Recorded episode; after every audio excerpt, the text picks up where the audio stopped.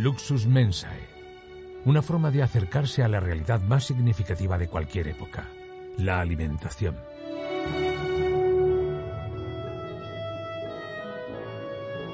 A través de ella conoceremos la historia de la humanidad, su cultura, su historia, los protagonistas, los productos y por supuesto la gastronomía. Luxus Mensae, un podcast producido por Rafael González y escrito y dirigido por Almudena Villegas.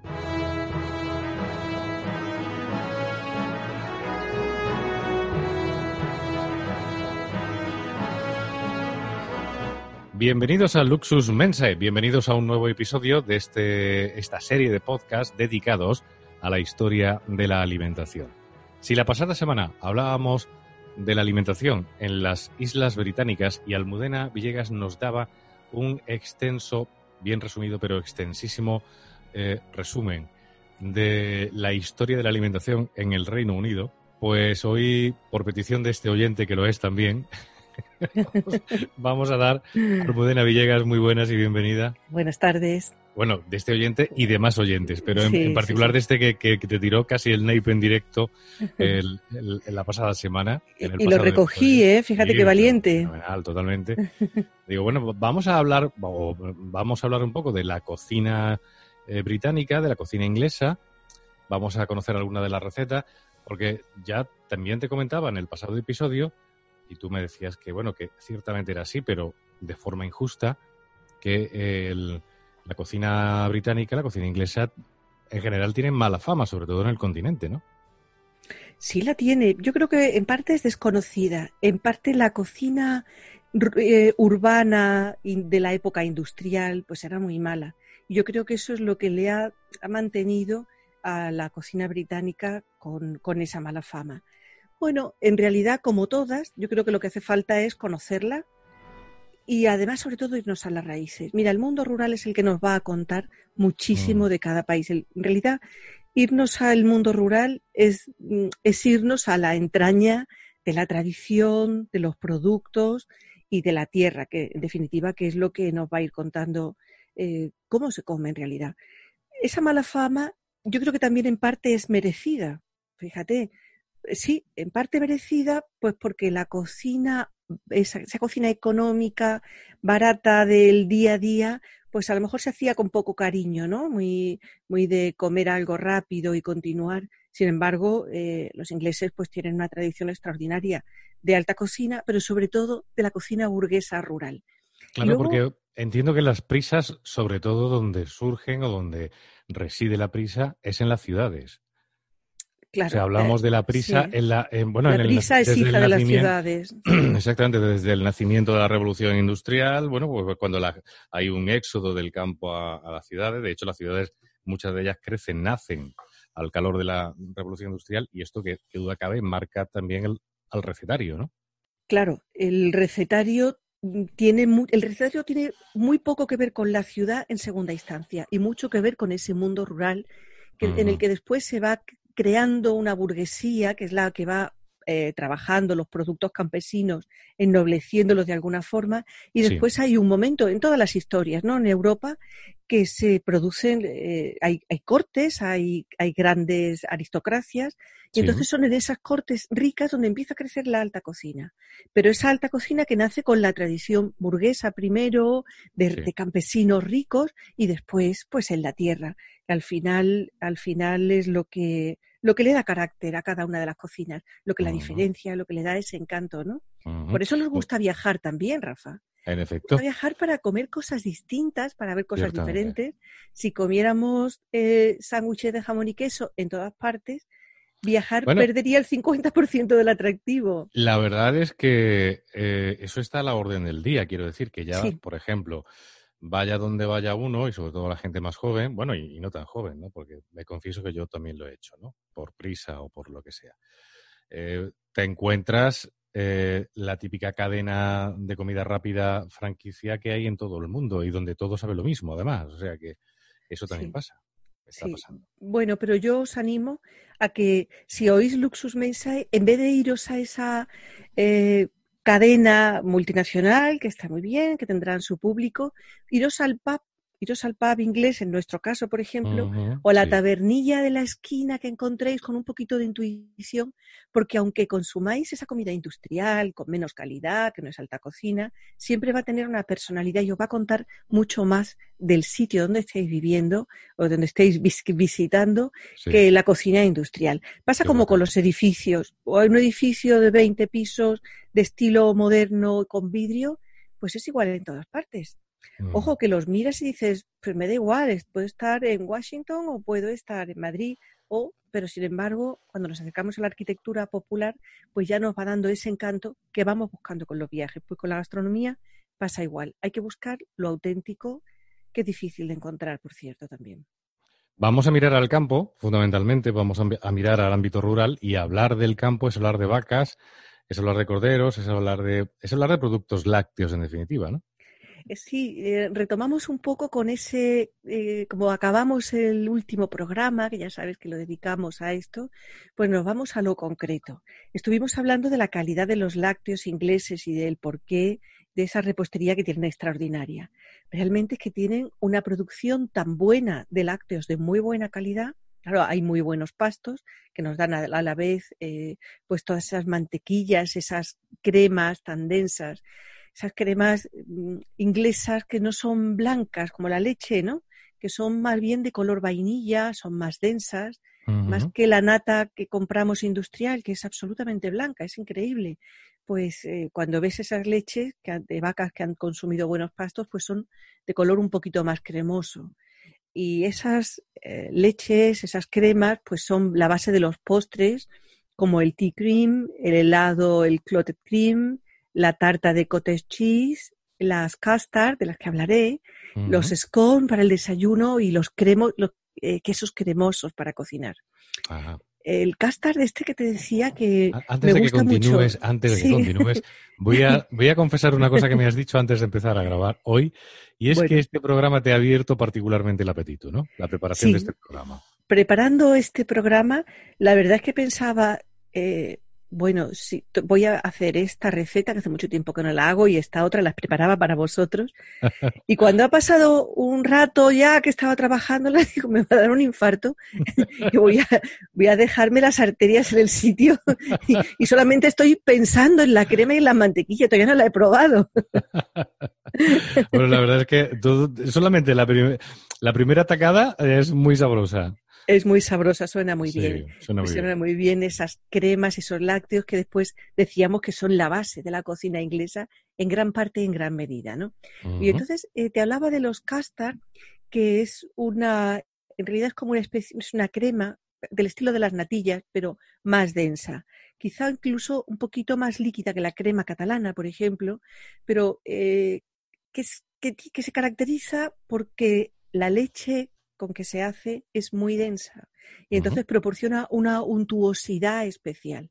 Así que esa, esa crema que se hace es muy fácil porque se hace con yemas, con crema de leche y con azúcar, calentando hasta que la mezcla toma cuerpo, va espesando, bueno, hay, hay, que eh, batir continuamente y queda una mezcla densa y suave que se puede utilizar tibia, por ejemplo, sobre una tarta que ya está fría o se puede usar como base para helados, ahora que viene, que viene el calor, pero también si la espesamos un poquito más como para relleno de pasteles.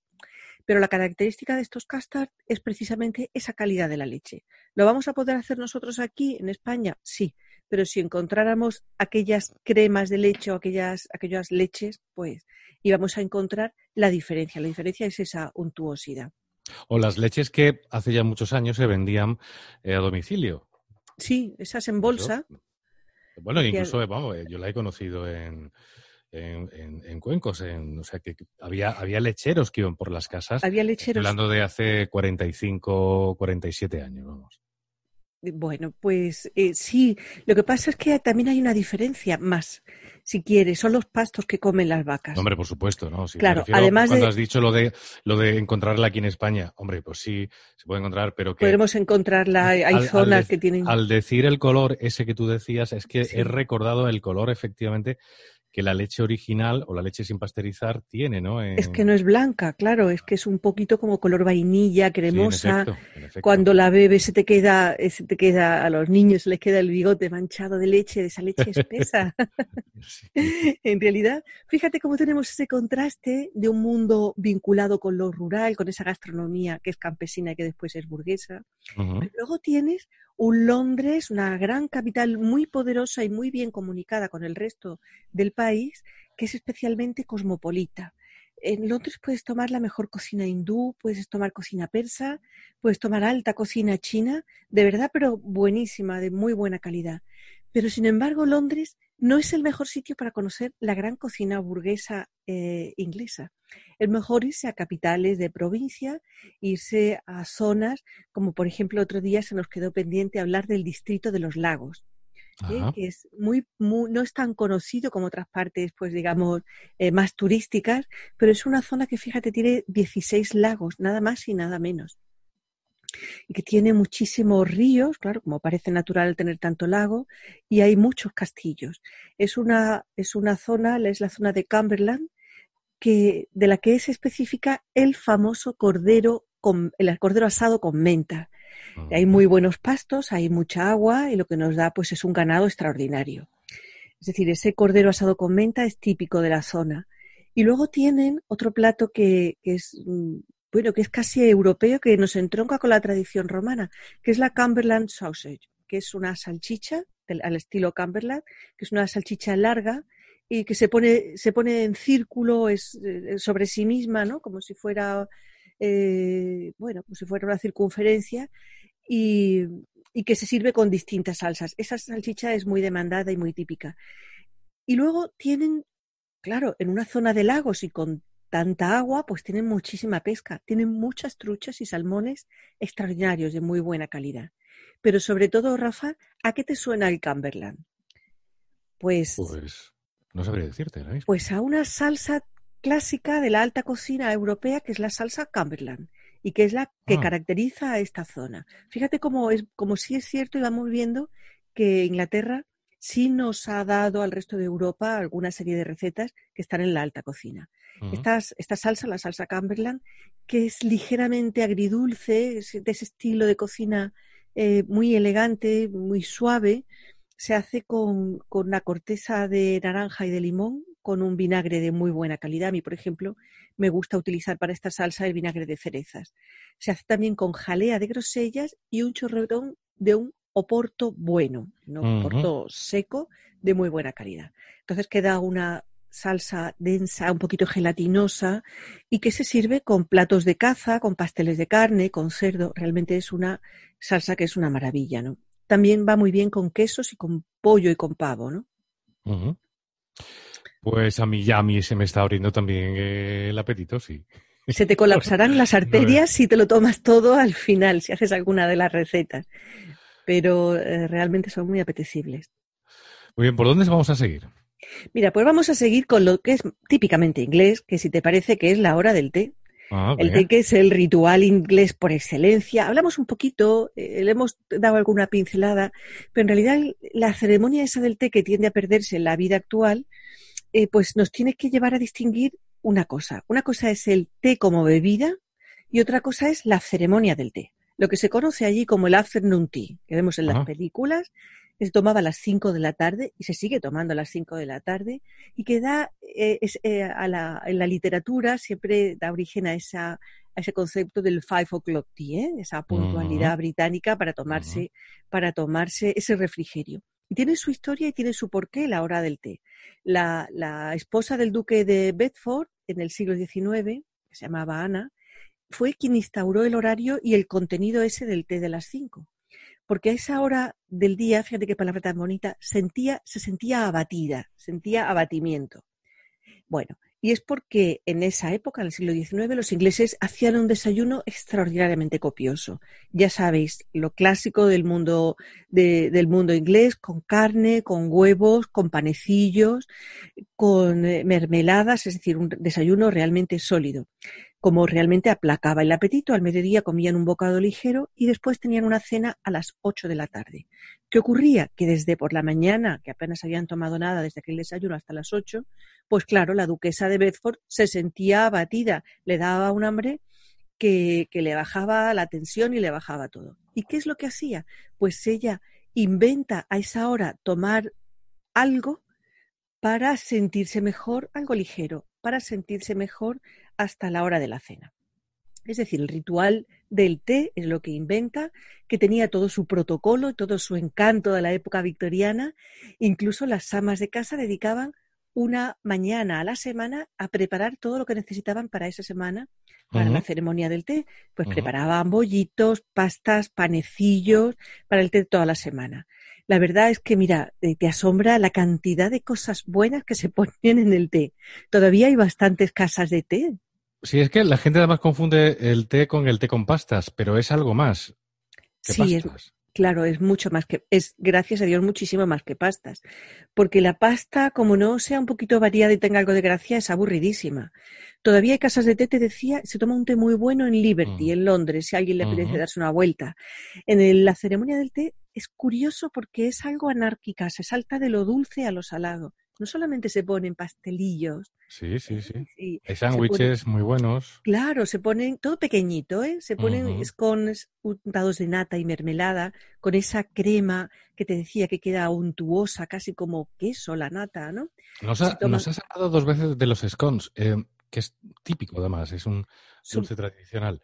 Eh, ¿Qué son? Vamos a explicarlo, si te parece. Pues los scones son una especie de bizcochito seco, pequeño, que se abre y se rellena con eh, un poco de un queso fresco que es como una crema, una crema bastante densa, y se le añade algún tipo de mermelada. Normalmente como son un poquito altos y se abren por la mitad y se toma cada mitad de forma independiente. Se pueden hacer en casa además y salen buenísimos. Los scones son muy fáciles de hacer. Y se toman eso, más que con nuestra nata, ni siquiera con nata montada, sino con esa crema de leche que es todavía más densa que la nata. Ya se pueden encontrar en España algunas variedades de esta crema. Pero voy a seguir con la retaíla del té, ¿eh? que me has dejado ahí, porque los, los crampets que se toman calientitos, mucho mejor que fríos, que se hacen en la sartén sobre una, eh, sobre una argolla metálica y se quedan llenos de burbujitas porque se hacen enseguida. Luego también los roches de pasas, que son otros bocados pequeñitos, más densos, con mucha pasa, eh, como el plum cake también, pues bañadas en ron.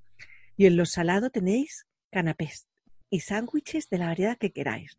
Desde los que se hacen con mantequilla de anchoas, sándwiches diminutos con manzana y pollo, de pepino, de salmón, de gambas, de rámano blanco, de espárragos, en fin absolutamente todo vale a la hora de los sándwiches siempre que combinen los ingredientes y que se hagan de tamaño pequeñito para que se pueda comer de dos bocados, no más.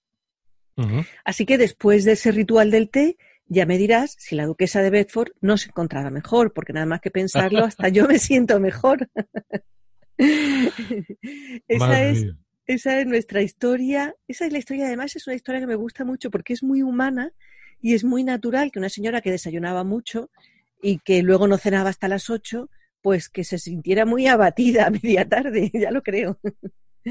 ya lo creo. Así que, bueno, pues esa, esa, esa vida burguesa, bueno, y de la alta aristocracia, eh, enraizada en el campo también, ha provocado que no se pierda una gran parte de la cocina campesina. Es curioso que las aristocracias rurales pues han tenido ese efecto fantásticamente beneficioso porque no le han dado la espalda, sino que han valorado su propio patrimonio gastronómico. Y aquí pues hay que aplaudirles eh, de lo bien que lo, han hecho.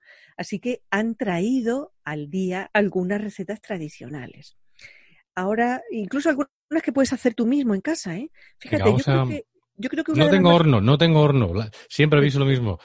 Bueno, no tengo horno. Bueno, entonces habrá que hacértelas. Tú siempre das mucho trabajo, ¿eh? Eh, fíjate, yo creo que una de las más conocidas es el y más fáciles de hacer. Vamos a hablar de algunas de ellas. Es el pudding de Yorkshire.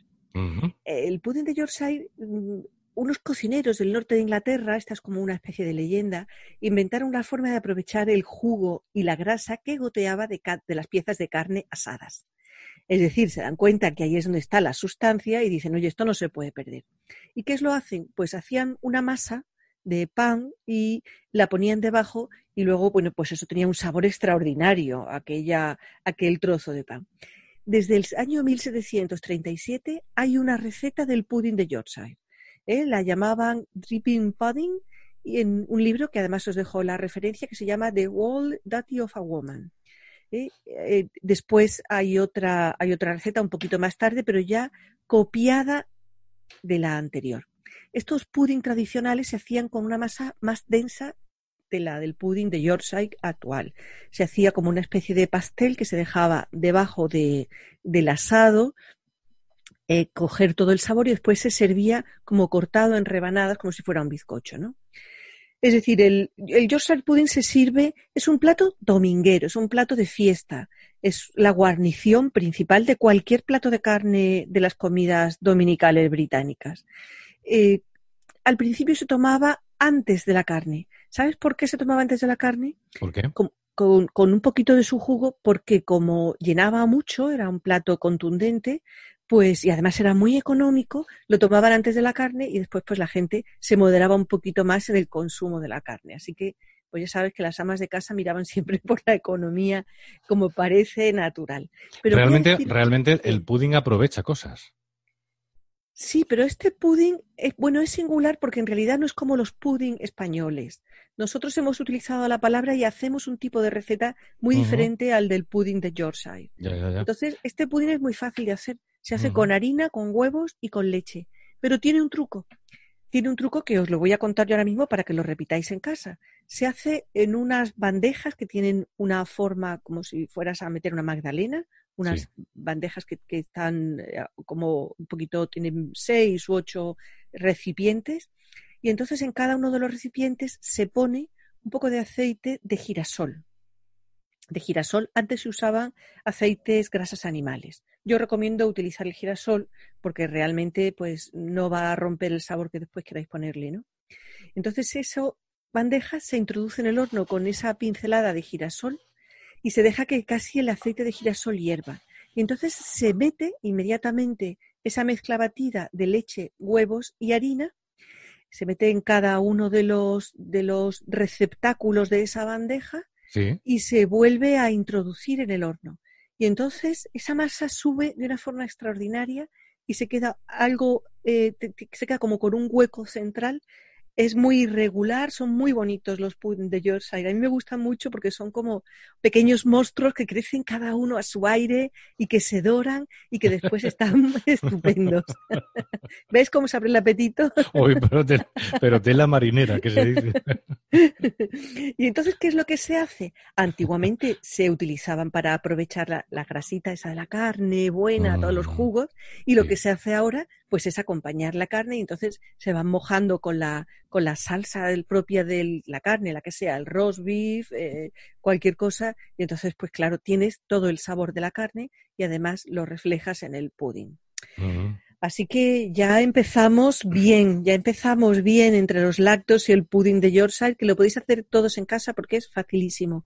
Y no os preocupéis si salen distintos, que deben salir. Eso es lo bonito. Eso es lo chulo como mejor están es recién hechos, pero después los podéis hasta congelar. Cuando se enfríen los podéis congelar bien cerrados.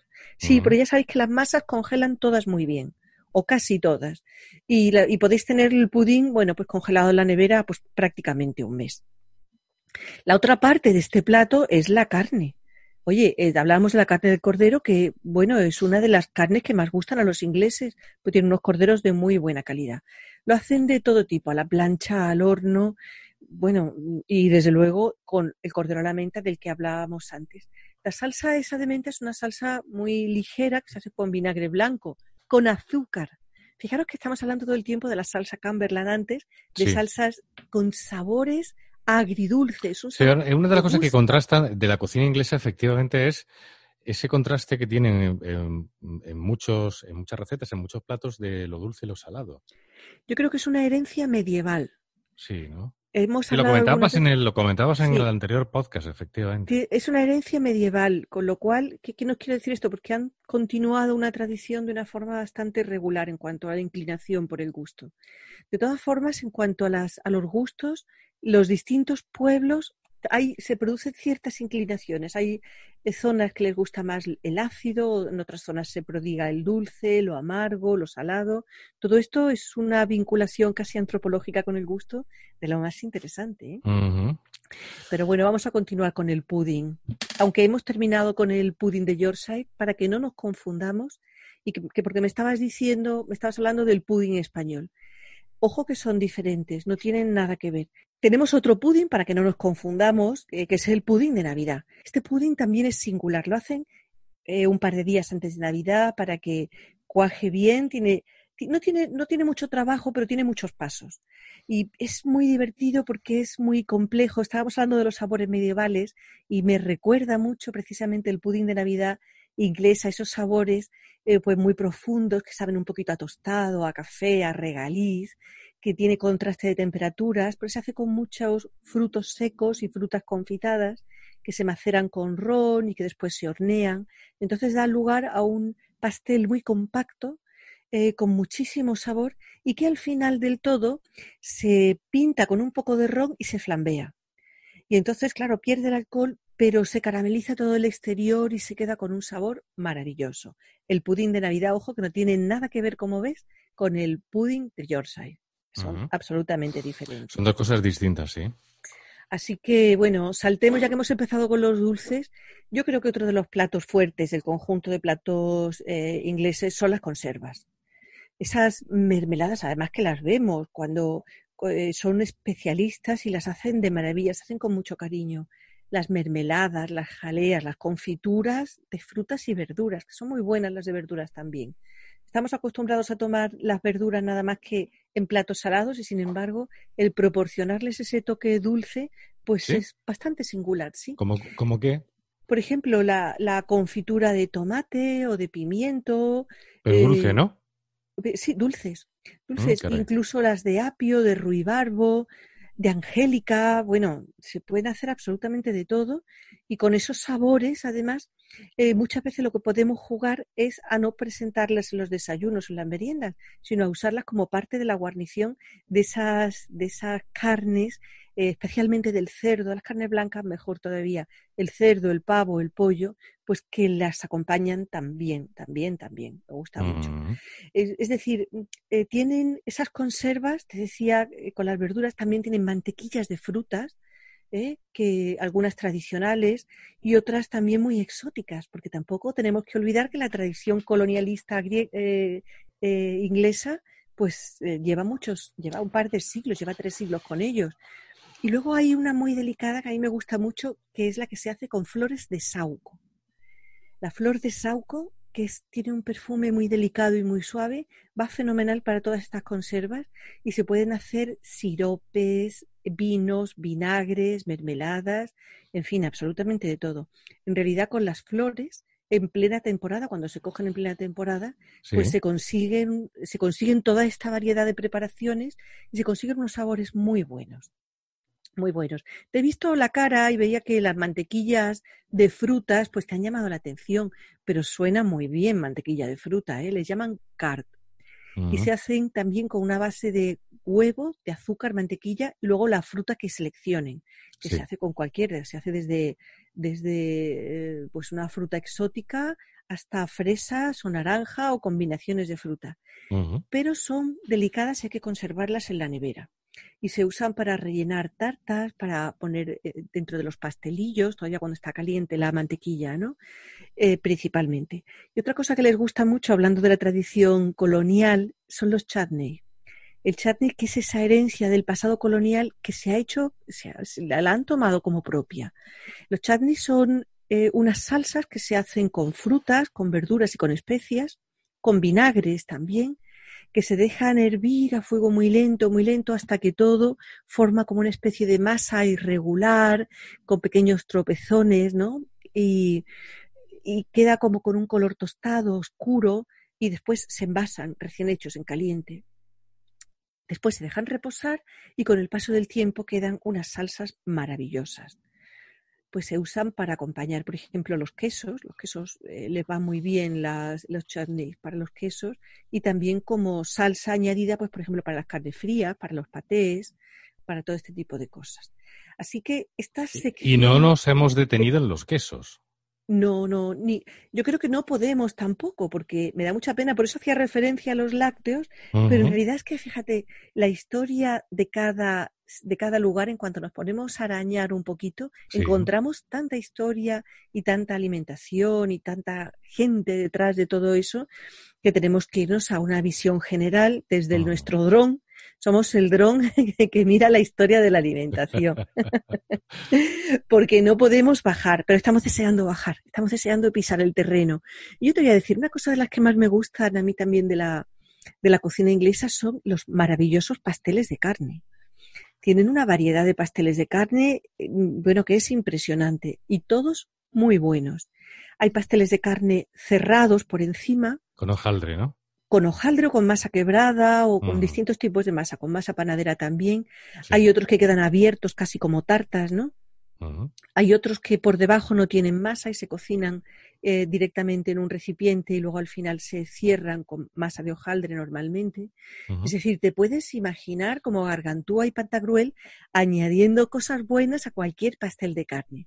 Luego a algunos se les añade gelatina y como mejor están servidos, no, no, muy calientes, pero sí ya a temperatura ambiente. Nunca hay que enfriar estos pasteles porque se ponen duros y pierden, y pierden mucho. En realidad, estos pasteles son platos rurales, que es verdad que son más rústicos, pero yo creo que son la auténtica raíz de todas las culturas. Desde donde te decía que nace la cocina burguesa y después, bueno, pues la, la alta cocina, ¿no? Estos pasteles de carne, que no son ni carne fiambre, ni paté, ni un pastel de pastor, que también sabes que es esa carne picada que se pone por encima con puré de patata, que también la hacen mucho. Pero sí te voy a dar un pequeño toque de una pequeña receta para un pastel de carne. A ver cómo te las apañas para hacerlo en casa. Vas a coger la masa que, una masa quebrada, ¿eh? hasta la puedes comprar hecha, y forras un molde profundo con ella. Un molde de esos hondos que, que después nos va a dar mucho, mucha capacidad, ¿no? Vamos a saltear cebolla o chalota, trocitos de apio, setas o champiñón, zanahoria, puerros y todo con mantequilla. ¿eh? Estamos, estamos en Inglaterra. Cuando esté bien hecha la verdura, vamos a añadir eh, un poco de buey cortado en dados, pequeñitos. Damos una vuelta, salpimentamos y añadimos un poquito de harina para que aquella mezcla espese bien. Y añadimos, si queréis, el toque, eso, eso, es un toque de Jamie Oliver que me pareció muy divertido, que yo lo he repetido alguna vez y que le va fenomenal. Vamos a añadir una cerveza negra. La cerveza negra le va a dar una untuosidad especial y también un sabor atostado y muy complejo y muy bueno. Entonces, eh, cerramos la olla y dejamos horneando, lo hacemos, lo vamos a brasear. Esta técnica se llama brasear. Lo vamos a dejar en el horno 40 minutos. Y después lo, lo, seguimos dejando ahí, apagamos el horno, lo dejamos otros 20 o 30 minutos para que repose. Si lo hacéis el día anterior, pues todavía mejor, la carne estará más tierna y habrá cogido más sabor. Y después, bueno, pues el siguiente paso es muy fácil. Forramos ese molde con la pasta quebrada que ya tienes preparada, introducimos la mezcla, tapamos, haciéndolo como una tapadera que pincelamos con, un poquito de yema y lo metemos otra vez al horno otros 40 minutos, a 180 grados así, o hasta que se dore. Así que fíjate, este es el concepto de la cocina inglesa. La carne empapa toda la masa y tienes todo el sabor dentro de esa empanadilla gigante, como ocurre lo mismo con el pudding de Yorkshire. Fíjate cómo vemos aquí un hilo conductor común. Es decir, lo que tratan es de recuperar, de que no se pierda el sabor concentrado tan bueno, pues de la carne de buey en este caso y de la verdura. Así que este concepto, pues, eh, me gusta, me gusta mucho de la cocina inglesa. Que me está ¿Estás desmayando? Sí, sí, a punto estoy. O sea, yo te entiendo perfectamente cuando dices eh, mm, casi colapso, ¿no? Cuando sí. el programa de hoy. Y todavía no hemos hablado del cierre. Cuidado. todavía no hemos llegado al cierre. Bueno, ya eh, nos va quedando cada rato un poquito menos. Pero sí vamos a hablar de una cosa que yo sé que a ti te gusta mucho, que, es, que son las, los libros que leíamos de niños y de Enid Blyton Oh, contaba, ¿verdad? ¿Verdad? lo que yo creo que más todo el mundo recuerda de esos libros, fundamentalmente de los cinco, y de los siete secretos, bueno, la Torre de Mallory y todo esto, ¿no? Eran aquellos desayunos que hacían. Y esos picnic, y esos picnic con tostadas chorreando mantequilla y bebían cerveza de jengibre. Yo, decía, yo quiero cerveza de jengibre. Y en mi casa me decían, mía, tú estás loca, ¿qué es esto de la cerveza de jengibre? Claro, me quedaba con mucha pena. Luego intentaba untar tanta mantequilla y no me terminaba de gustar, pero la idea de la mantequilla, de la leche fresca, de toda esta cosa un poco rural y salvaje y, y pues era muy atractiva, la verdad es que era muy atractiva. Casi desde la infancia, bueno, a lo mejor nos hemos sentido, los que hemos leído todos estos libros, pues muy inclinados a, y muy propensos a esta, a esta gastronomía británica. Y como ejercicio a veces de desintoxicación, conviene volver a releer e intentar pues hacerlo con aquellos ojos de niño. Está, está muy bien. Hay una lectura que yo, fíjate, os recomiendo muchísimo, más allá de las torres de Mallory, de todas estas, eh, de todas estas aventuras que muchos hemos recorrido de niños, es que volváis a leer los cuentos de Andersen, los cuentos de Perrol, todos esos cuentos, cuando uno es adulto, tienen, vuelven a alcanzar cierta magia, nos siguen empapando con, con esa magia. Las versiones originales son extraordinarias extraordinarias. Esto es más allá de la gastronomía, por supuesto, pero, yo creo que, y sobre todo con Almudena... Hay que recuperar la infancia. Es inevitable hablar de libros muchas veces, de, cualquier tipo. Y es verdad que, que aquí, o sea, esa evocación es que nos ha llevado una cosa a la otra, efectivamente. Sí, Hemos evocado la infancia a través de, de los sabores que nos llevan a los libros que tenían otros sabores en su momento, que eran los sabores también de nuestra infancia, aunque fuera en la imaginación. ¿no? Hay que seguir leyendo porque la lectura, fíjate, nos transporta a otro mundo. Fíjate cómo se excita el apetito cuando estás leyendo o hablando de comida y de cosas como que te pueden apetecer, ¿no? Así que la literatura también es una forma de viajar. Igual que nosotros os contamos cosas y tratamos de que viajéis en el tiempo, a veces, como decíamos antes, con drones, ¿eh? a los más modernos, pero viajamos y, y leer también es viajar. Bueno, Rafa, vamos a cerrar vamos a cerrar con las bebidas caseras, porque es cierto que hacen muchísimos cordiales y muchas bebidas.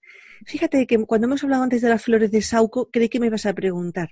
Con las flores de Sauco se hacen vinos, pero se hacen vinos de muchísimas frutas y de muchísimas flores. Y esa es una tradición heredada directamente del mundo romano. Los agrónomos romanos hacían todo lo que podían de todo lo que podían.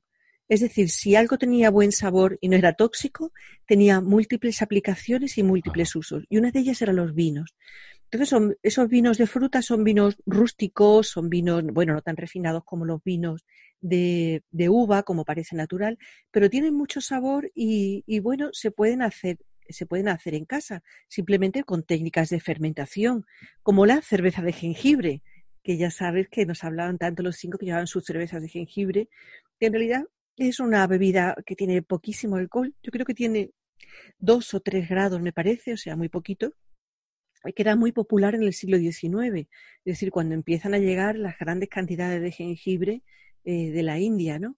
Y se hacía a base de limón y de jengibre, con un poco de levadura, de levadura, cualquier levadura de panadero os va a servir, si la queréis hacer, con azúcar y con agua. ¿Qué se provoca al mezclar todo eso? Pues se provoca, se provoca una fermentación que se deja en un recipiente abierto, así como tapado, pero que pueda salir un poquito el aire, que la fermentación se produzca bien, ¿no? Y después esa, esa bebida que ya ha fermentado se embotellaba durante 10 días hasta que estaba listo. Eh, pero ojo, que las, esas botellas, como no lo dejéis una cámara de aire buena, explotan. Entonces a mitad de la noche oyes unos tiros y te asustas y dices, ¿qué está pasando aquí? es la cerveza de jengibre explotando. Hablas, por experiencia propia? Hablo por experiencia. Hablo por experiencia. Me lo ha parecido, sí. Sí, sí, sí. Además, te llevas un susto porque, claro, cuando la cerveza de jengibre lleva 10 días y tú ya, pues casi no te acuerdas de ella, ¿no? Y de repente pues algunas botellas que no están bien cerradas pueden empezar a explotar. Cosa que es bastante divertida, ¿no? Porque también crea, tiene su encanto.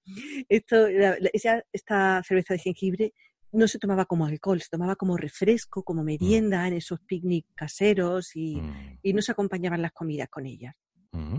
Así que yo creo que este panorama, desde las mantequillas de frutas hasta los vinos de sauce, la cerveza de jengibre, los pasteles de carne, Bueno, creo que tenéis aquí materia para hacer muchísimas recetas y además también para darnos cuenta que verdaderamente pues la cocina inglesa tiene mucho que contarnos, tiene mucho que explorar. Mm, me quedo con ganas de contaros muchas cosas porque es verdad que hay muchísimos más platos. Claro, lo vamos a hacer en sucesivos episodios, eso. Muchísimos platos y había alguien que nos decía en redes sociales que tenía muchas ganas de los pasteles de carne. Aquí tienes los pasteles de carne, querida oyente. Espero que te gusten y que nos cuentes cómo te ha salido este de Way, ¿no? Pues dicho queda y recordamos efectivamente que tenemos la posibilidad de que vosotros nos hagáis eh, dar a conocer, nos, hagáis llegar eh, algún tipo de sugerencia, alguna petición, por supuesto, cualquier tipo de duda que pueda, que pueda surgir. Eh, Luxus Mensae no es solo un podcast, es una comunidad de, de, escuchantes y de oyentes. Y también tenemos, no solo en el muro podéis dejar nuestros comentarios, sino a través de nuestra dirección de correo electrónico, ¿no? ¿Así? ¿No es así, Almudena? Efectivamente, nuestra dirección de correo electrónico que es muy fácil, la vais a recordar, luxusmensae.gmail.com. Tan fácil como eso. Efectivamente. Vamos con el cierre del programa de hoy, del podcast de hoy, que no puede ser otro que un cierre dedicado a una gran escritora como fue, como es en definitiva, Agatha Christie.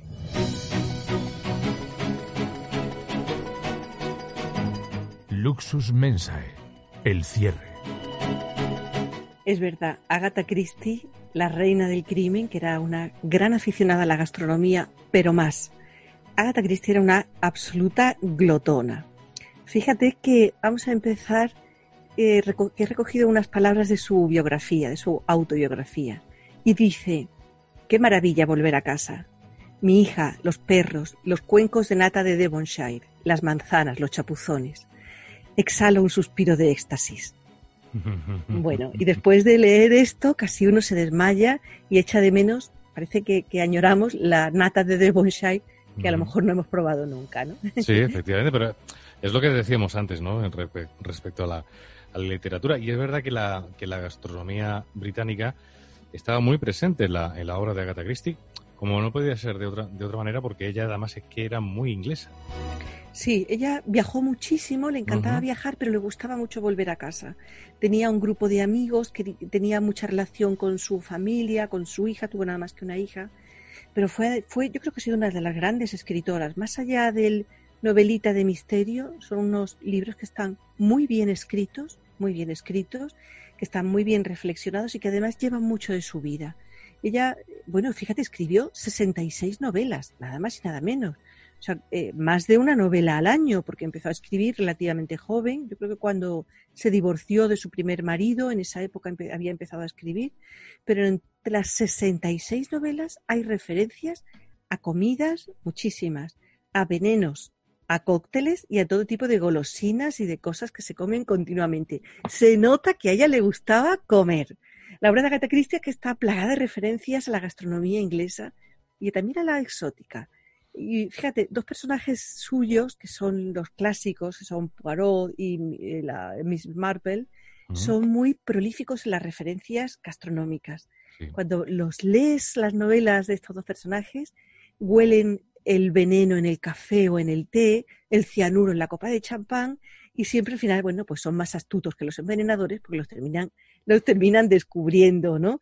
Ese tóxico en el pudding de Navidad o en el pato relleno que, termina matando a alguien, pero se termina descubriendo siempre. Agatha Christie es que era una súper glotona. Dime. La inglesa más glotona, efectivamente, Agatha Christie. La inglesa más glotona.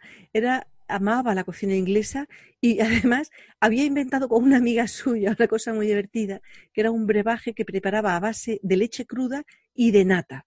Ella bebía eso todo el tiempo. Incluso algún año, durante la celebración del fin de año, decía, yo les dejo que beban a todos su champán, pero yo me preparo mi mezcla de leche, esa leche con nata cruda, bueno, pues que la batía y que se debía quedar como un brebaje pues muy espeso, pues aquello le gustaba una barbaridad. Porque no le gustaba beber, el alcohol no le gustaba. Ah. Pero sí le gustaba la cocina, esa de cocina de la que hablábamos, rural, provinciana en el más maravilloso sentido de la palabra, porque de la provincia y del territorio es de donde sale todo, y burguesa, porque claro, bueno, también ella pues vivía muy bien, había hecho mucho dinero y la familia estaba en una familia acomodada, pero le gustaban los platos simples.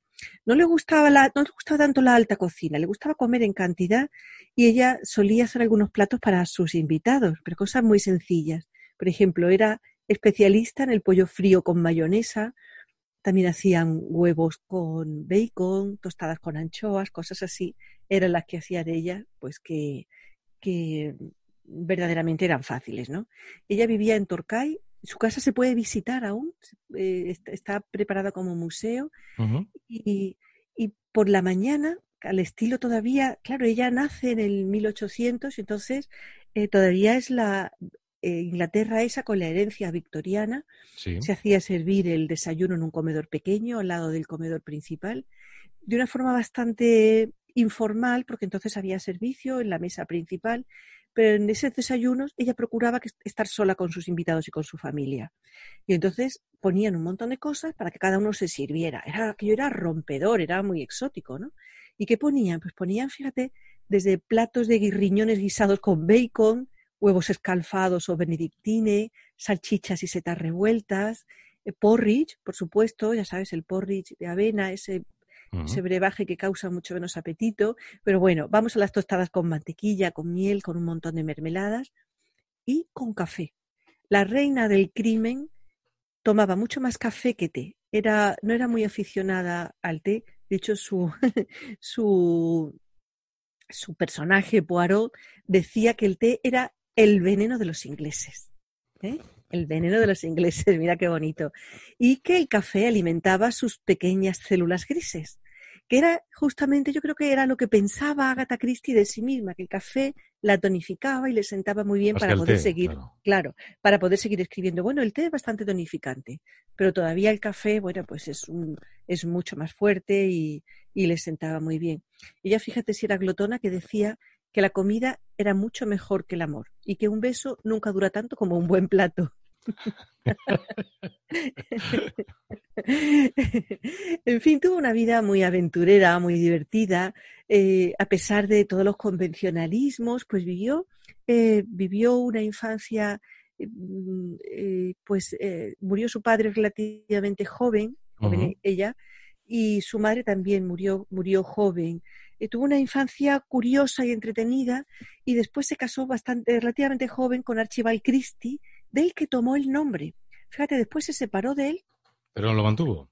Lo mantuvo el nombre. Y fíjate, se fue con su hermana a recuperarse de la separación porque fue muy traumática y, y, no conseguía recuperar el gusto por la vida. Su hermana se quejaba mucho de que qué podía hacer para animarla. ¿Y tú sabes quién animó a Agatha Christie en esos momentos? No pues es lo, más, eh, viendo cómo le gustaba comer, la cocinera de su hermana. La ah. cocinera de su hermana fue la que volvió a animar a la escritora sirviéndole todo tipo de platos y cosas que le gustaban. Entonces aquella, ella recuperó el placer por la vida a través de la comida. Lo había pasado muy mal porque él le confiesa que tiene un amante y entonces ella parece que pierde la cabeza y se va eh, se va a un hotel bastante lejos de su casa, desaparece, eh, parece que ha perdido la memoria y se inscribe en el hotel con el nombre del amante de su marido. Fíjate qué historia. Y está bastantes días perdida, incluso salió en la prensa de la época, las declaraciones del marido, pues no sé dónde está, en fin, una historia que fue entonces aquello un escandalazo. El marido se convierte en sospechoso, por tanto. Sí, pero bueno, cuando apareció todo el mundo se alivió muchísimo y nosotros más porque podemos seguir leyendo sus maravillosos libros. Y que le gustaba Gata Christie. Bueno, pues aparte de que le gustaba casi todo, pero los platos que le gustaban eran los típicos de la campiña inglesa. Le encantaba la carne de caza en esos pasteles de los que te he hablado y en otros más. El pescado en mousse, en aspic, muy, muy sofisticado y muy bueno, las setas salteadas, el caldo de pollo, las carnes frías, todo tipo de postres, de tartas, de repostería y los lácteos. Ya veis que, ya veis que bebida tomaba ella en vez de alcohol, ¿no? Luego además se inspira, toda su vida personal también eh, tiene que ver con ese afán de escribir y con esa inspiración en lo gastronómico. Miss Marple parece que está inspirada en una tía abuela de, eh, de Agatha Christie, que era la madrastra de su padre por lo visto era una señora con una gran fortuna, una señora imponente, poderosa, eh, pero que tenía, sobre todo, que le gustaba mucho comer y tenía una despensa impresionante. Y cuando Agatha Christie iba a ver a su tía abuela, bueno, pues, y se asomaba a la despensa, pues la describe después muy bien, una despensa llena de kilos de azúcar, con frutas confitadas, con libras y libras de mantequillas de distinta clase, té a granel, quesos, jarabes de frutas. En fin, la verdad es que es el recuerdo de una infancia opulenta, de unos almuerzos dominicales, pues con muchas cosas, que los cerraban además con un recuerdo de ella, con moras servidas con nata, moras cogidas de la zarza, claro, con pasteles y tartas y con galletas y pastas sin parar hasta la hora del té. Por cierto, que la forma de escribir ella tenía mucha relación también con la comida. ¿Sabes cómo se inspiraba? que no era metida dentro de una tarta de nata, se inspiraba metida en el baño, bañándose y comiendo manzanas, que era su fruta preferida. Una mujer de lo más interesante también en lo personal. Pero luego, además, bueno, ya rematando con Agatha Christie, como vivió mucho tiempo fuera de Inglaterra, su segundo matrimonio, ya se casó con un arqueólogo bastante más joven que ella, que decía además, señoras, cásense con un arqueólogo, ya sabéis lo que decía, porque mientras más pase el tiempo, más le van ustedes a gustar. Así que, así que le fue muy bien, fue muy feliz en este matrimonio. Ya no tuvieron hijos y viajaron bastante, aunque ella se mareaba mucho. Pero cuando estuvieron bastante tiempo excavando en Nimrud, en Oriente Medio, fue cuando conoció la cocina exótica. Allí tenían un cocinero que le hacía un soufflé, que dice, la, la, biografía dice que es un soufflé de nueces, pero yo creo que más bien son unas pastas deliciosas que se hacen con nueces en la zona que son como muy cremosas, tipo humus o algo así, ¿no? Y luego le encantaba de allí el pato a la iraquí, que yo creo que tiene bastante influencia de la cocina británica, que llevaba, estaba relleno de arroz, con pasas, con manzana y con bacon.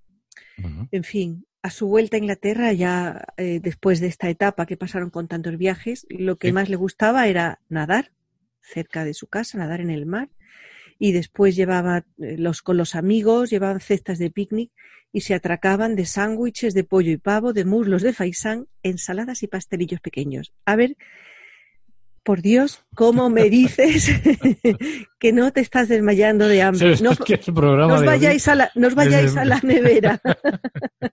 el programa de hoy está siendo absolutamente espectacular en ese sentido. Caray. Muy bien, pues Agatha Christie que cierra un poquito esta, este homenaje a la cocina inglesa, a la cual también admiramos y conociéndola mejor, pues la admiramos más como todo. No sé, hay, que conocer las cosas para poder interpretarlas bien. Libros también a los que de vez en cuando conviene volver, también un poco por desintoxicar, como decíamos antes con los libros de, de Neil Blyton, ¿no? aunque uno sea mayor. Sí, pues, hay que eh, volver a esa raíz, que la raíz es la infancia. Pues eh, eh, yo creo que ha sido un grandísimo homenaje a la cocina inglesa, a la cocina británica, el que hoy nos ha hecho Almudena Villegas. Mm, continuación del episodio anterior, que si no habéis escuchado os recomiendo que lo, que lo hagáis. Eh, ahí se hizo, se hizo una historia de la alimentación eh, en, en, las Islas Británicas y bueno, pues nos lo hizo como siempre y de forma magistral Almudena Villegas, a quien tenemos que agradecerles que un día, un día se le ocurriera decir, vamos a hacer el Luxus Mensae y vamos a hablar de historia de la alimentación, porque además, y eso nos consta, no hay muchos podcasts dedicados a esto. Vaya, yo no, no sé cuántos hay. Pero bueno, nosotros os contamos de lo que sabemos. Como de lo que, como de lo que sabemos es esto, pues os contamos de eso. Estaría muy mal que habláramos de, de, química o de, o de fútbol. O de, fútbol. Bueno, si os hablo de fútbol estaríamos perdidos. Os aburriría una barbaridad o os divertiría mucho también. No, pero me refería a historia de la alimentación, ¿no? Cuando hablamos de... Porque es verdad que, bueno, pues hay compañeros que se dedican a hablar de recetas y hay algunos también, algunos programas magníficos, pero es verdad que hablar de la historia de la alimentación y además de eso, evidentemente, pues de vez en cuando hacer como hemos hecho hoy, alguna que otra receta interesante, yo creo que muy poco, si nos alegra, bueno, pues saber que, que Luxus Mensa está aquí, que tenemos una comunidad de gente que nos sigue cada vez mayor, en más territorios, en más sitios, y que volvemos a recordar el correo electrónico para sugerencias, para peticiones o para cualquier tipo de pregunta que queráis realizar, que es luxusmensae.gmail.com, ¿no? Exactamente, fácil, con el nombre del programa y después el Gmail, que, que nos lo va a poner a todos muy fácil. Pues como siempre, Almudena, ha sido un placer. Muchísimas gracias por estar con nosotros una semana más y hasta la próxima semana, si te parece. Hasta la próxima semana y eh, ya me contarás cómo te sale el pastel de carne, ¿eh? Pues eh, lleva buey, tendré que buscar el buey, pero lo haré, lo haré. Si no lo haces con ternera, te va a salir muy bueno. Bueno, ya, ya que, ya que, que si tiene buey, vamos por el buey. Hasta la semana que viene, Hasta que veo que que. Rafa va a engordar en estos días. no, ya lo hice en el confinamiento.